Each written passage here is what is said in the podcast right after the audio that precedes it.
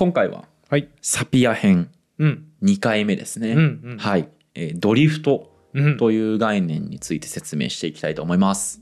前回衝撃の引きでしたからね。なんか僕が「えコーナー曲がる時のあれですか?」とか言ってふざけてたら「5000年行きたくなると思いますよ」って言われて「そんなことある?ソシュールの時は赤ちゃんに戻りたくなるって言ったり 言ってた言ってた。ね、5000年行きたいって言ったり、うん。時間を操りがちです。ね」やっぱそういう欲求がジャッキされるラジオですねそうですね。うん。ちょっとね5000年行きたくなる話もしかしたらこれのさらに次の最後の総括で喋るかもしれないんであ控えですなるほけまあでもあの分かる人なら分かると思うので。察しが良ければ5000年行きたくなる。察しが良ければ第3回でこいつは何を話すかが分かるかもしれないですああああねなるほどまあその予想もあの勝手に楽しんでいただければ、うんうんということでドリフトうんうん。ですねこれあのどういう意味かご存知ですか？いやだからコーナー曲がる時にあるじゃないの。いやあのサピアの時代そんなスポーツカーとかないから。F1 ないんすかサピアの時代？サピア多分 F1 なかったんじゃないかな。マジレスするとドリフトって多分あれですよね。滑るみたいな。そうですね。漂流する漂流するか。みたいな意味ですね。えっ、と、訳語いろいろ当てられてるんですけど、一番多分メジャーなのはクリューですかね。くクリュークリュー、全然字が浮かばない。クリュークリューちょっと萌えキャラみたいになってしまった。クリューえっと、句はね、ミニ四駆の句ですね。かけるっていう感じに、えっと、流れる。うんうんっていう字ですね。うんうんうん。クリューね。はい。うん。つまりなんかこう、流れがあるみたいな。うん。流れが一定の方向に向かうみたいな。イメージをしてくださはい。なので、えっと、このサピアのドリフトっていうのは、えっと、同族の言語は、うん。すえー、とまず同族の言語っていうのの意味わかりますか？同じ、えー、とグループ同じ祖語だと思ってあだからあれ？インドヨーロッパ語族みたいなこと？とかねうん。は、えー、と祖語から分岐した後もずっと並行した変化をたどるんじゃないかっていう仮説。でそしてそれはまず個人に生じてうん。その後その累積がドリフトの方向性を決めるんじゃないかうん。っていうことが、えー、とサピアのドリフト仮説の本質です。ん？えっと並行して進化するよねっていうのがはい。ドリフト。ドリフトですね。で、その、えー、と進化変化の方向性っていうのは、うん。まず個人からスタートして、うん。それがどんどん蓄積されてって増えると,、えー、とある方向性が決まっていくっていうことを言ってる。あだから個人？えー、とと？そう人です。だから、はえー、とある誰か話者起点でドリフトっていうのはスタートするんだよってことです。うん。うんうんあんまよく分かってないけど、うんピンときてない。うん、えだって言語のその変化って個人レベルで起こるもんじゃないじゃないですか。おうというのは？え？いやだから日本語って僕が別に変化させてるわけじゃないああはいはいはいはい。個人の変化によってドリフトが始まるって言われてもはあって感じなんですああなるほどなるほど。じゃあちょっとそのあたりも後で説明していきますね。わかりました。そもそもなんでこのねサピアってドリフトっていう単語を使ったんでしょうねこの言語の変化の方向性があるって話を、うんうん。そんなドリフトうん、流れみたいに例えなくてもね。確かに確かに。良さそうですけどこの辺りに関してはどうどうしてこういう例えを使ったかというとうん。言語ってのは、えー、と変化。差異。違いがありますよねと。うんうん。例えばですけど僕と堀本さんでも、うん。えー、と住んでるまあ出身違うからうんうん地域差みたいなのありますよね。そうですね。はい。時々に通じなかったですよね。そうですね。そう。だから僕と堀本さんの間にもまあ差異がありますよね、うんうん。そして時間長い時間取ると当然ですけど、まあ、堀本さんと僕じゃなくて例えば僕と僕のおじいちゃんのおじいちゃんとかでも言語って違いますよね,、そうですね。だからとりあえずその言語って変化してる。ここまでは分かりますよね。わかります。でその変化の方向性っていうのは、えー、と例えば堀本さんが、えー、と使ってる言語の、まあ、変化というかちょっと違った部分と、僕が喋ってる言語のちょっと違った部分と、うんリスナーさんが喋ってる言語のちょっと違った部分っていうのは、うん一つ一つはさざ波のように小さいと。うんうんだけどそれが集まっていくとめちゃくちゃでかい波になるんだよっていう例えとしてドリフトっていう言葉を当ててるんですね。ああそれはちょっとわかるな。わかります？うん。だってあの当たり前ですけど個人の誰も言語統一した言語を喋ってたら変化は起きないですよね。そうですね。はい、あのなんかえっ、と例えばネット発のなんか言葉遣いとかもありますけど、うん。あれも誰かしら個人が発したスタートからだんだんだんだん大きな変化になっていってるわけで。そうですね。その界隈でだけめっちゃ伝わる言葉みたいなのありますありますよね。でそれれがこの市民権を得てメジャーな言葉になっていくっていうのって何度も多分皆さんご覧になってるとはいはいはい思うんですよ。ああなるほどなるほど。まあこれがこのドリフトのまあイメージですね。だからなんか僕これ聞いた時思ったのはあのラングトンのアリ。うん。うん。ってわかります、もう一回言って。ラング？ラングトンのアリ。あラング。ってソシュールのラングじゃなくて。もうもうラングって言われたらビクンってなる体になっちゃってるから 散々振られてるからラング。ラングトンのアリわかります？ラングとのありってなんだっけ？なんか聞いたことある気がする。あのああ創発の話か。話の時に出てくるあのですね。ちょっとじゃあラングトンのアリ説明しますね。あの、はい。わかんない人もたくさんいると思うので、えっとですねこう平面にこう格子状にまあマス目を作ります、うん。それが無限に広がっている状態の場所を作って、1個の場所にアリを置きます。うん。でへ、えー、とその格子は全部白色なんですけど、うんえー、とある操作をすると黒色に変わるような、えー、とルールを2個作ります。そんなんだったそんなんだった。はい、それが、えっ、とですね、白いマスにアリがいた場合は、90度右に方向転換し、マスの色を反転させると。うんつまり黒色にすると。うんで、そして1マス前進しますと。うんうんだから右に曲がって前進するし、元のマスを黒色にすると。うんうんで、もう1個が、えーと黒いマスにアリがいた場合ですね。うんは90度左に方向転換し、えーとマスの色を反転させて1マス前進すると。うんうん黒にいると左に曲がって、えーっと1個進むし1個前のところは白色に変えるというようなこの2個の規則超簡単な規則ですね、はい白にいたらこっち黒にいたらこっちみたいな。すごいシンプルな、うん。えーっと規則。うん。2個しかない、うん。えーっとこれをですねずっと繰り返すとうん。どうなるのかと。うん。これちょっとあの興味ある方はネットでラングトンなり調べてみてほしいんですけど、うん。ご存知ですかね？あのアリみたいな複雑なパターンがもじゃーって出てくるんですよね。そうそうあれじゃない？あのアリみたいなっていうかずっと左下に進み続けるとかじゃなかったでしたっけ？なんか明らかに道みたいなものを作り始めるみたいなそうだっけ？あれ？複雑な図形が複雑な図形。ああそうか。えっと最初はカオスの形のようにごちゃごちゃあそうごちゃごちゃしてる。んだけど、えっとね、1万手ぐらいからそうだそうだえっとその明らかに意思を持って道みたいなものを作り始めるみたいなそうそうだ多分収束するんですね。ものなんですよ。うんそうそうそうそう。そうだからこれまあちょっとドリフトの話に戻りますけど、うん。要は個人のちっちゃい変化みたいなのが最終的にでかい道みたいなのになっていくっていう意味で、うんうん。まあ、ちょっとラングトンのアリっぽいなって思ったっていう。はあはあはあはあなるほどなるほど。例えが高度すぎてちょっと 例えを理解するためにそうんちく1個増やさなきゃいけないっていうちょっとあんま親切設計じゃないかなこれ。今の面白かったですね。そのそのものの理解より例えの理解の方がハードルが高い。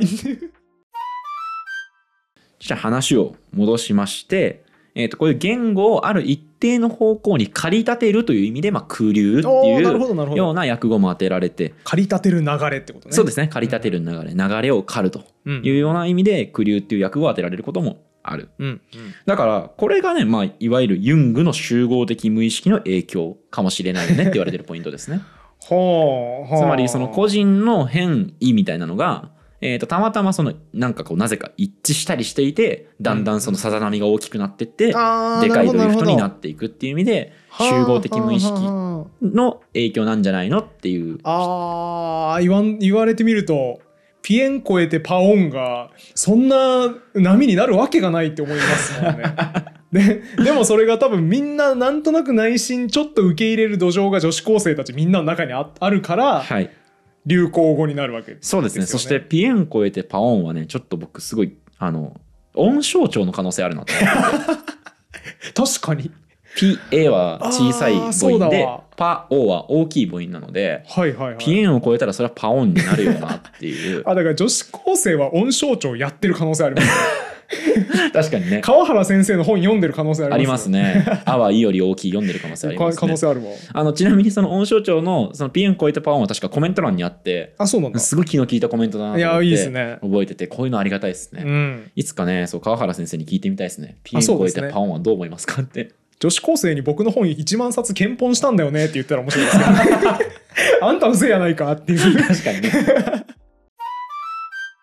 じゃあここからはですねサピアが具体的に挙げてたドリフトを3つ紹介します。はいえー、とそのドリフトってのは要は基本的な傾向のことなので、うんうんえー、と種類があるわけですね。うんいろんな。うんで、えー、とただ例えがね基本的に英語の話ばかりなので、うんえー、と英語をちょっと忘れてるよって方だとやや大変かもはいしれません。っていうことは一応幸前もって伝えておきますが、えー、と日本語の例えができそうなところは日本語で例えます。なるほどなるほどはい、それはサピアの原著にあった話ではなく僕が勝手に作ったうんうん例です。はいまずねサピアのね面白かったところがねめっちゃ問題意識を燃やしてた文があってうんそれがね「Whom did you see?」っていう、ほうほうほえー、と誰をあなたは誰を見ましたか、う、うん Whom did you see? っていう、うんうんこの文章がなんでってなってサピア20ページ以上にわたってずっと考察してます。そんなに考察することある、ねうん、何をそんなに気にすることあんのって思うんですけうんうん。どこれがねドリフト A なんですよ。へえ A っていうか1個目のドリフトなんですようんうん。ね。でちなみに see ってこれどどういうイメージ持ちます？まず文法的に正しいか間違ってるかってどっちだと思いますか ?Whom did you フ see? ーム DGC は多分文法的に合ってんじゃないですか。おお Whom って覚えてます？どんなだかのらあれでしょ？疑問詞風の目的格みたいなおおよく覚えててますね。うん、Who と Fitch の目的格ですので、えっ、と did you see の、えー、と後ろの目的語が疑問詞になってるわけですから、うんうんうんえっ、と Whom did you see っていうのは文法的には正しいことになりますね。そうですねはいうんうんうんでだけれどもこれねネイティブは言わないんですって。あそうなんだ Whom did you see って、うん。はあはあだって僕らも学校の中学の英語とかって「Who did you see?」ってやりませんでした？あそうなのかなそうか ?Whom を頭に置く、はいはいはいえー、と疑問文って作ったことあります？なんかネクステージとかでや出てきたような気がしないでもないんです多分ね、気のせ Whom いが出てきてるのは、うん。あの with whom とか。あそうか。for whom とか。ああ言われてみるとそうかも。to whom みたいな関係詞のところで前置詞プラス関係代名詞のところで出てきてるはずなんですよ。はいはいはい、あそれだわ。それで多分見たことあるんですよ。ね。だから疑問文の時に whom が頭に出てくることってないんですよね。うんうんうん。でだけどだけどですよ最初の冒頭に戻りますけど、はいはい whom の方が文法的には正しいわけじゃないですか。うんうん who ってのは主格ですよ。うんうんで目的格にすると whom になるわけだからそうですね Who did you see? って主語が2個あるみたいな状態になんですよね。はいはいはいはいだから分かんないって言ってサピアが20ページ以上分析してるんですよ。う ん真面目だなやっぱ、うんそうということでえっ、とですね最初のドリフトはですねえっ、とてか3つ傾向があるんですけどこの Whom did you see が成り立たなくて Who did you see が成り立つうん。ため成立するためのそのドリフトうんうん。は、えー、と主格と目的格の区別を水平化しようとするっていうドリフト。うん、ごっちゃにするってことですか？そうです。主格と目的格っていうのを、えー、と主格のみにとかあるいは目的格のみに統一しちゃいましょうっていうドリフトがあるんじゃないかということを言っています。でちょっともう2個あるんですけどちょ何のこっちゃだと思うので、えー、とざっくりと読み上げると,、うん。えー、と後の統合関係に決定されて文中の位置位置が固定化する傾向と普遍化しに向かおうとする傾向。この3つのドリフトがあると まあ何のこっちゃでしたね本当に。です なので最初の、えー、と主格と目的格の水平化。うんうん。うんこれから話しますね。はい。えっ、とですね、これは文系、語文系の回、語る姿勢はいはいはい。で話したと思うんですけど、古希英語ってもっと格があったんですよ。うんこ古希英語あ古希っていうのは古い古いってことね英語ですね。はいはいの名詞っていうのは主格と、えっ、と、体格と余格と属格があったとうんうんいうふうに、えっ、と、言われてます。うんうんで、今って認証代名詞を除くと、属格以外、つまり所有格ですね。うん以外ってないっすよね。うん、な聞いたことないやつばっかりでしたもんね。ですよねだの、脱格だの。うんザブックとかって、うん、目的格にするときってザブックのまんまですもんね。そうですね。うん、なんかザブックムとか。うん、にしないですよねならないならない。ということで現代英語では普通の名詞一般名詞って、えーっと格がもう主格と余格と体格全部、えーっと1個の格に収束してるうんわけですね。こういうその格を極力減らそうとするっていう圧力があるんじゃないかとはいうようなことを言ってるということです。はあはあはあ、それはすごいすっきりくるわ。わかる。でえーっとフームってね実はフームめっちゃ浮いてるんですよ。うーん。あのまた語る出演文法の話しちゃうけど、はいはいはい家庭法の時に和だけ正当なのに異端だと思われてるみたいな話したたじゃないですか。はいはいはいはい。あのフームもそんな感じなんですよ。はあはあ、こいつだけ昔の昔ながらの自分をはいはいはいはい保ち続けてるんですよ。あ、言わんとすること分かりましたよわ。かりました？What とか、はいフィッチとかは全部ずっと同じ形。えっとねフィッチの目的格はフームだからあ、そうか、そうか。あれですけど What もそうだうんし、うんそうだよね。Where もそうだし、うんうんうん。えっと Why もそうだし When もそうだしそれからかん、うんうんうん。えっと関係者の That うんうんあれ？ちょっと待ってフィッチの目的格フームか？いやちょっと分かんないです。まあいや、まあ、あの、とか、まあ、ざっととかも、えっとですね、主格と目的格の区別をしてない。ですよね。うんうんうんそうですね。そう。だから、フームだけ、今、はい頑張って、はいはいはい。俺目的いまだ、はいはいはい。あの、唯一生き残りだから、あの、戦うからっつって、頑張って生き残ってるわけですね。はあだからあれだ。煙突待ちの風ムだ。そうですね。信じ抜くんだ一人になってもやってるわけですね。そうですね。でも、ネイティブからするとですね、うん。ネイティブっていうか英語話者からすると、うん。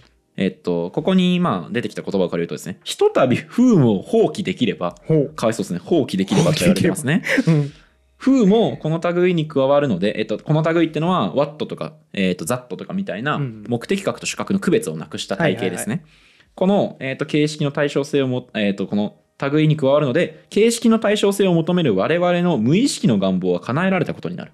うんうん。えっとに日本語訳というか分かりやすく訳すると、うん。なんとなく、えっとその言葉の体系っていうのは綺麗なもの対照的なものに向かいたいなっていう無意識の願望俺らあるじゃんと。うんうんで、フーム捨てたら、より体型が綺麗になるんだから、そうだね。えっ、と、捨てるよねと。うん。だから、我々は、ゆえもなく、フーム D10C に対して、心密かな苛立ちを感じているのではないか、と言ってます。はあはああ。だからネイティブはフーム D10C じゃ 20C なくてフー D10C っていうふうに、えっ、と、言うんじゃないかと言ってるんですね。うんうん注目ポイントはね、やっぱ無意識の願望だとか、うん。うんそれから美しいさを求める、形式の対称性を求めるみたいな、はいはい美学っぽい話と心理学っぽい観点がやっぱ入っていることですよね。はいはいはいはいはい。ここがまあちょっとそのサピアのドリフトに関してはちょっと興味深いポイントですね。あーいい話。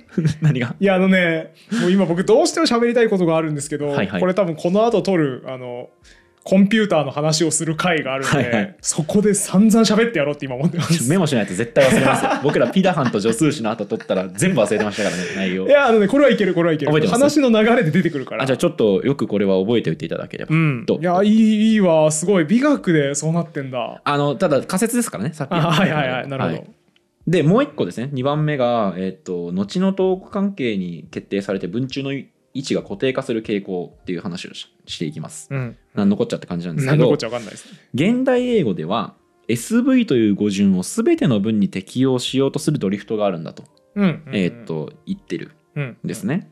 文の中にうん最初の、えっと名詞が出てきた時っていうのは主格つまり主語であることが期待されると。うん。まあ例えば I like うん。tomatoes とか、まあ主語ですよね頭に主語きますよね。うんだから、えっと、初っ端から目的格が来るのは不自然だと。うんうんただですよ、えっと、昔のね、英語とかの詩だとかだとね、そういうのあるらしくって。統治法みたいなことですよね多分あ、そう、統治法もそうだし、うんあのね、昔ってほら、さっきの話思い出してください。格が、ちゃんと全名詞にしっかり格があるから、あー語順って別にはいはいはいはい固定しなくていいんですよ。あだからあれだわあなたを私は好いていますって言っても別におかしくない。そうそうそうそうそうそう。一緒だったってことですね英語も。そうです、そうです、そうです。あ、理解が早い。そうだから、例えばこう、him, he, told ってうん。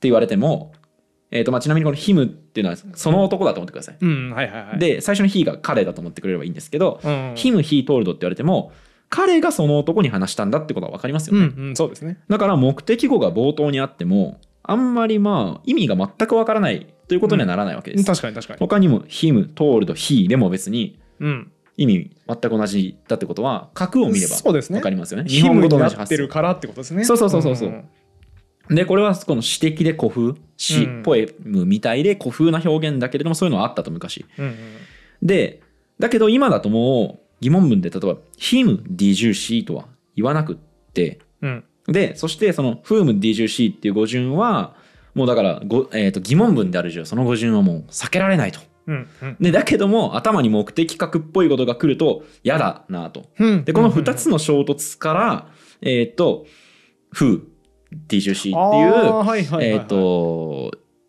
なんだろう、傾向が生まれたんじゃないかと言ってるんですね。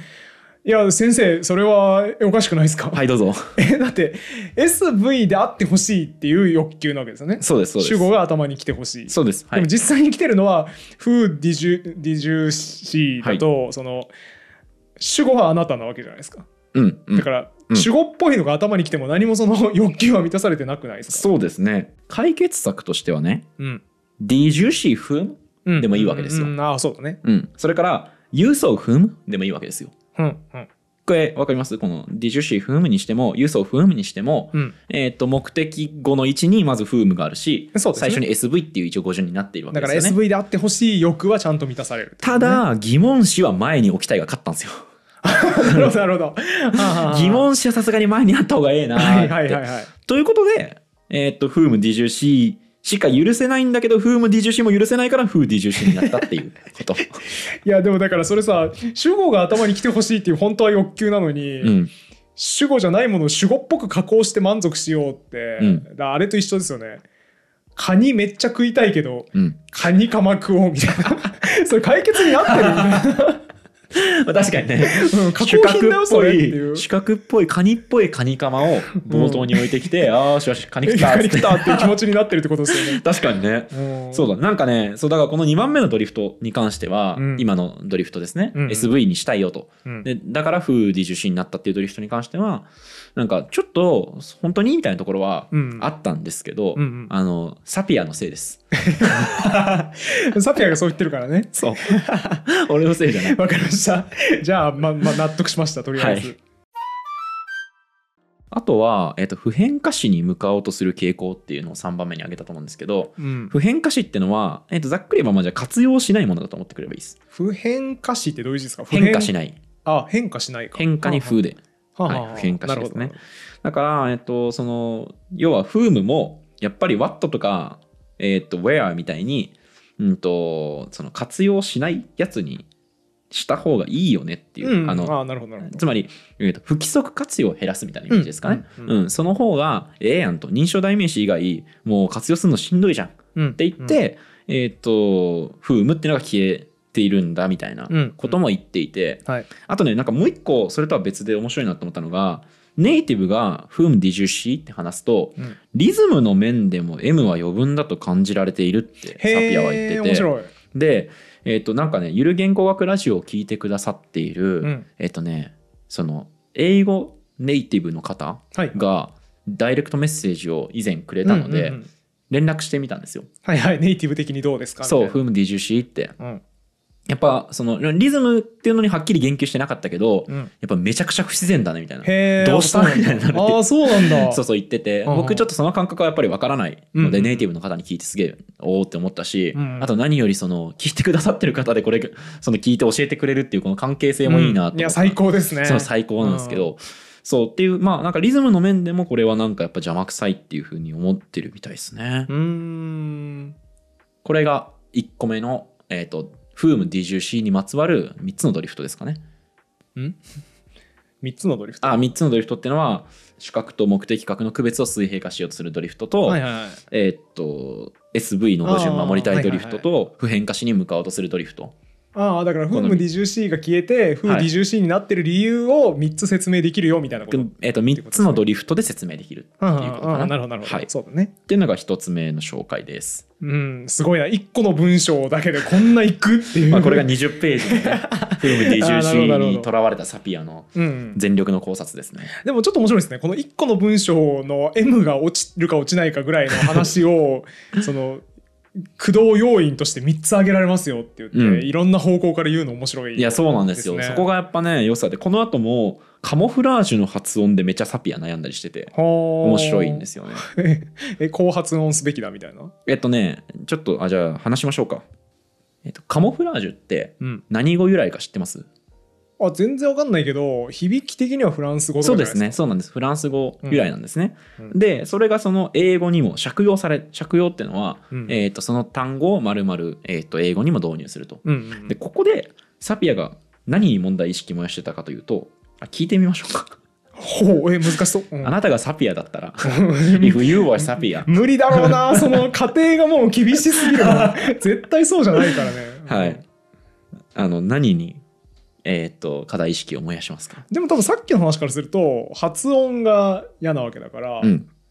カモフラージュって多分他の発音になるべきなんじゃないかみたいなことサピアですか？サピアではないけど 文脈で分かったんだよ。あ。サピアじゃねえよ、そう、そうなんですよ。うん。えっと、サピアは何にめちゃこう考えてたかっていうと、うんフランス語と全然発音違うことになってるけどなんでって思ってたみたいです。あそうなんだ、はい、フランだって借用してんだから、うん。フランス語の音通りに発音すりゃええやんっていう。うん。これは日本語にもあると思うんですよ。過労死でしょ、あえっ、とねそういうのよりもうん。例えばちょっとね。あじゃあマウンテンでいいや。うん。マウンテンってうん。山って意味ですよね、うん、英語の発音記号とか見てみると、うん。どっちかっつうとモンタンに近いんですよね。ああそういうことか。はあはあ。モンテンとかにはあはあ。って言った方が多分あの逆に多分英語喋れる人にマウンテンとかって言っても、うん。なんかそのあアクセントとか大きすぎて、はいはいはい。なんか伝わらない、うんうんうん。マウンテンとかって言った方が伝わるみたいな話を聞いたことあるんですけど、はいはいはい。あのつまりマウンテンって単語借りたけど元の発音マウンテンじゃねえよみたいなのってあるじゃないですか、めっちゃありますね。日本語でも。カモフラージュはまさにその例だったみたいです。はあなるほどなるほど。はい、で、えっと、サピアはそこでその借用するときにどういう風な音を当てはめるのかみたいなことも考えてたみたい、おちょっと面白いですね。うん。で、えっと、基本的にある、えっと、言語のうん。例えばカモフラージュっていう単語をフランス語から借りてきても、うん。フランス語の影響を元の英語が強く受けるってことはそうそうないとうんうん。言ってるんですね。うん。で、えっと逆に英語がじゃあ例えばそのカモフラージュを受け入れた時に変化する可能性としては祖語。つまり、えっと英語の元になってるインドヨーロッパ祖語うんっていうのがもともと持ってた特性うん。と適合する時ぐらいしかないと言ってるんです。えもう一回言って借用してきてはい。その言葉の音がはい。変わる、えー、と例えばですけど英語にない、えー、と音素。うん。音素ってこれ大丈夫かな？いける？音素は僕はいけます。いけます？あの分かんない人はソシュールの回を見直せばいいんじゃないかな。音音だと思ってください、うん。じゃああの英語にない使ってない音、うんでもフランス語ではつ使ってるとカモフラージュっていう発音の中で、うんうんそれを、えー、と借りてきた時に英語にない発音使ってるやんみたいなことが仮にあったとしますね、うんうん。それはもしあったとしたらえっ、と祖語。もともとの祖先が持ってた特徴がまた復活しただけなんだみたいなこと言ってるんですうん。難しい？ピンとは来てないけど。えっ、とだからあの人間に例えますね。はい。祖語の話出た時人間で例えると分かりやすいと思うんで。はいはい堀本さんがえっ、とアメリカに行ってうん。マジでカルチャーショック受けてうん。日本に帰ってきてアメリカのカルチャーちょっとうんうん。ちょっと身につけたわって言ったとします、はいはい。そしたらそれは堀本さんの祖先がもともとアメリカとかアメリカの禁煙で暮らしていてその特徴を引き継いでるからだっていう言い方をしてるんですね。いやそんなことないでしょ。でこれは人間に例えるとそうだけど、うん。言語に例えるとそれぐらい自分がもともと持ってない音とかを受け入れるっていうのはそうそうないんだってことです。ああなるほどなるほど。例えば、はいそちょっと僕ワーキングメモリが小さすぎて前提条件が覚えられてなかったんですけどはいはいはい。そうかそうか。自国にはない音素をあーごめんなさい。そうそうそうそう使っちゃってるっていう異常自体が、うん。サピア的には超びっくりで。えっ、とカモフラージュはそうしてないんですけどね。あのそうそういうしてないののってはそうそうないから、うんそれはなんでなのかっていうとはいはいはいはい。もし受け入れるとしたら、はいそれは祖先がもともと持ってた特徴だったり、うんうんそれに関連があるからだってことを言ってるってことです。わああやっと分かった。なるほど。かります？うはいはいはい。だからなるほどね。その違う音素を受け入れるのは異常事態であってだからカモフラージュを受け入れてないのは自然なこと。うん、そうそうそうそうそう。自然なことであってでもまあたまに受け入れることもあってそう。んなことが起こるとしたら祖先が一緒の時だけだよね。っわかりやすい。ていうことですね。そういうことなるほどなるほど。そうそうそう。なるほど。ちょっとワーキングメモリが小さくてちょっとオーバーフローしてました完全に。なるほど。そうだからやっぱ音素新しい音素を入れるってやっぱすごく言語でも難しくって、うんうんうんうん。例えばそのえーっとサラブレッドとかね。はいはいはい。でサラブレッドの「サ」って TH ですけど、うん日本人でサラブレッドとかっていう人絶対発音できない。ねなかなかいないですよね。それはやっぱり日本語のえーっと元々の音の体系の中におそらく TH に当たるような音はなくって、まあ R と L もそうですよね。まあそうですね、うん。はい。だからこそ、えっと、サラブレッドっていうのは日本語のもともと持ってる音素で代替するのであって、TH っていう新しい音素を受け入れたりしない。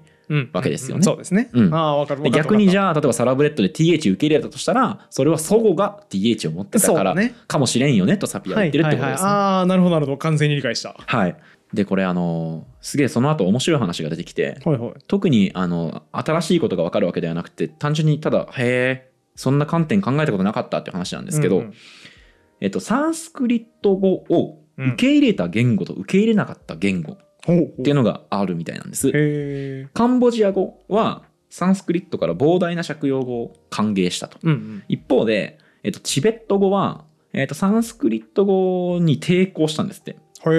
で、チベット語の形式感情が満たされる形でしか借用しなかったというような事例がまずあると。うんで、そこからサピアが言ってるのは、ある言語が外来語の存在に対してどのように反応するのか。うんつまり、拒絶するのか、翻訳するのか、それとも自由に受け入れるのかうん。についての研究は、うん。その言語に内在する形式面の傾向に多くの貴重な解明の光を投ずることができる。ちょっとまためワーキングメモリを完全にオーバーフローして、はい。えーと何言ってんだろう、日本,、えーと日本語訳し 日本語訳 日本語だったけどね、うん。はい。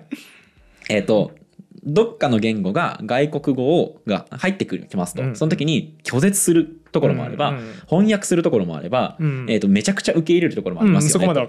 でそういう違いってのは言語の特徴あるいは中の本質の部分とすごく関わりがあって、うんうん。そういう受け入れる受け入れないの傾向っていうのを言語の本質うんを解明することに役立つかもしれないよねってことを言ってます。はははなるほどなるほど。えー、とちょっと定量的な比較をしてないのであれですけどおそらく日本語はかなり外来語を受け入れている、えー、と言語なんじゃないかなと思います。うんこれはあの、裏取りはしてないです。うんうんただ漢字ももともとそうですし、うんうんえっ、と,、えー、と英語のカタカナ語と呼ばれるものについてもかなり受け入れてるし、最近だとね韓国語とかだって結構その「ちんちゃやばい」とか、ねあの出てきてるっていう話をしたので、結構受け入れてる方だと思うんですけど例えばそういう日本語の外来語めっちゃ受け入れるじゃんっていう傾向は、もしかしたら日本語の持ってる本質ってのを解き明かす上で役立つかもしんないよねっていうことを言ってる。うんうん。あだからあれですよね。なんかよくわからん酔っ払ったノリでちょっとゲイバー行こうぜって言った時に、はい。行っちゃう？っていうやつといやそういうのいいよっていうタイプで人格をちょっと推し量ることができるよね、そうですね。みたいなこと。その人の本質っていうのと うんうん。少なからずの影響があるんじゃないかってことをうんう言ん。ってるっていうなるほどなるほど。そうですね。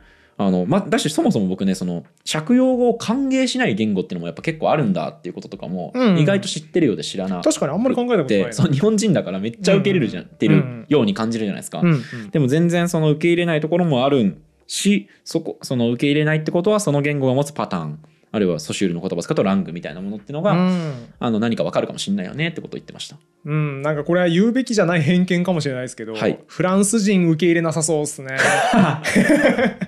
フランス語はなかなか受け入れてくれなさそう。あーなんかあるかなフランス語で。僕うんちく1個言っていいですか？はい。しあのパイロットって国際的に移動するからはい空で無線通信する時って公用語英語じゃないと絶対困るんですよね、うん。で確かねちょっともう年代忘れましたけどもうすげえ昔からはい。公用語英語だったんですよ、はい。世界中。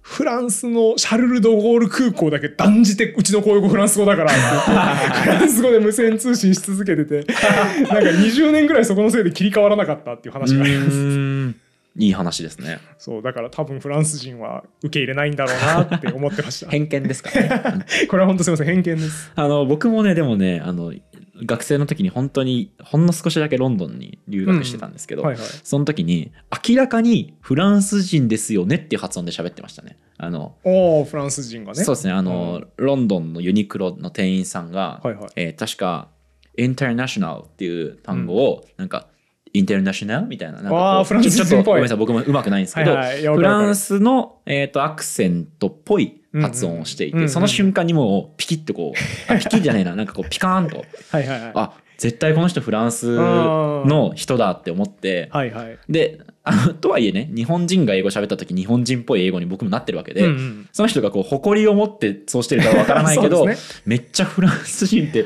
わかるなって思ってすげえ感動したんですよね。